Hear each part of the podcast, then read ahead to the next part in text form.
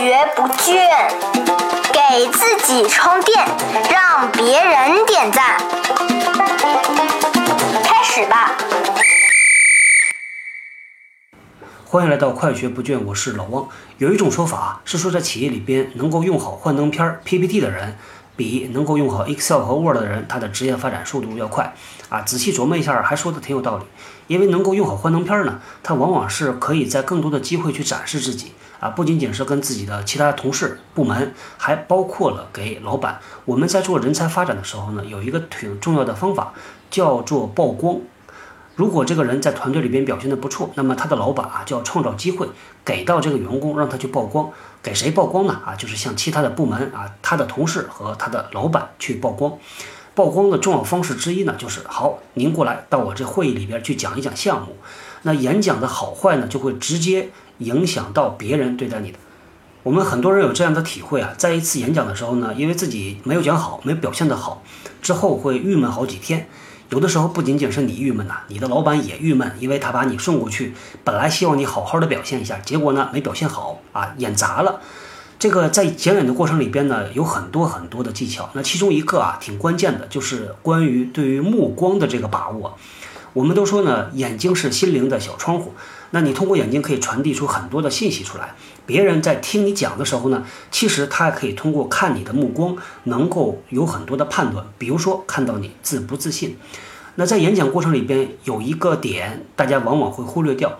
我们一般的商务演讲环境呢，啊，大概是这样的啊：你站在这个会议室的一面墙前面，那后边呢会有一个幻灯片的那个幕布啊，前面呢你面前呢会大概坐十个人、二十个人。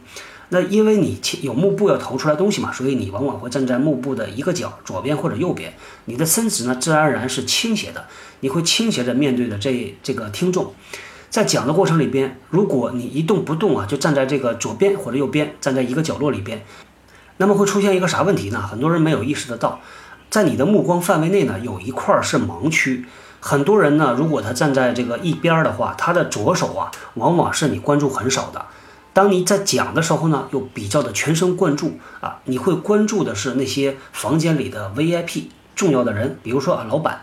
那有一部分人呢，落在你的盲区里边，可能你是从头到尾压根儿就没看人家一眼。那这个问题呢，咋解决呢？啊，很简单，通过移动来解决。所谓的移动呢，啊，就是说你在演讲的过程里边啊，可能是十分钟、十五分钟，你提醒自己，讲到了第三页、第五分钟的时候呢，啊。你从左边走到右边，再讲三页呢啊，你再从右边移动到左边，在一个十五分钟的演讲里边呢，你大概换位置换个两次啊左右就已经差不多了。它能带来的好处呢有两个，第一个啊是当你站在不同的位置的时候呢，你的角度，你面向的这个角观众的角度啊就不一样。那本来呢是你的盲区，当你换了一个位置之后呢，他们就会落入到你这个视线的中心区啊，这就很好的解决了。你通过简单的移动就可以去照顾到整个房间里所有的。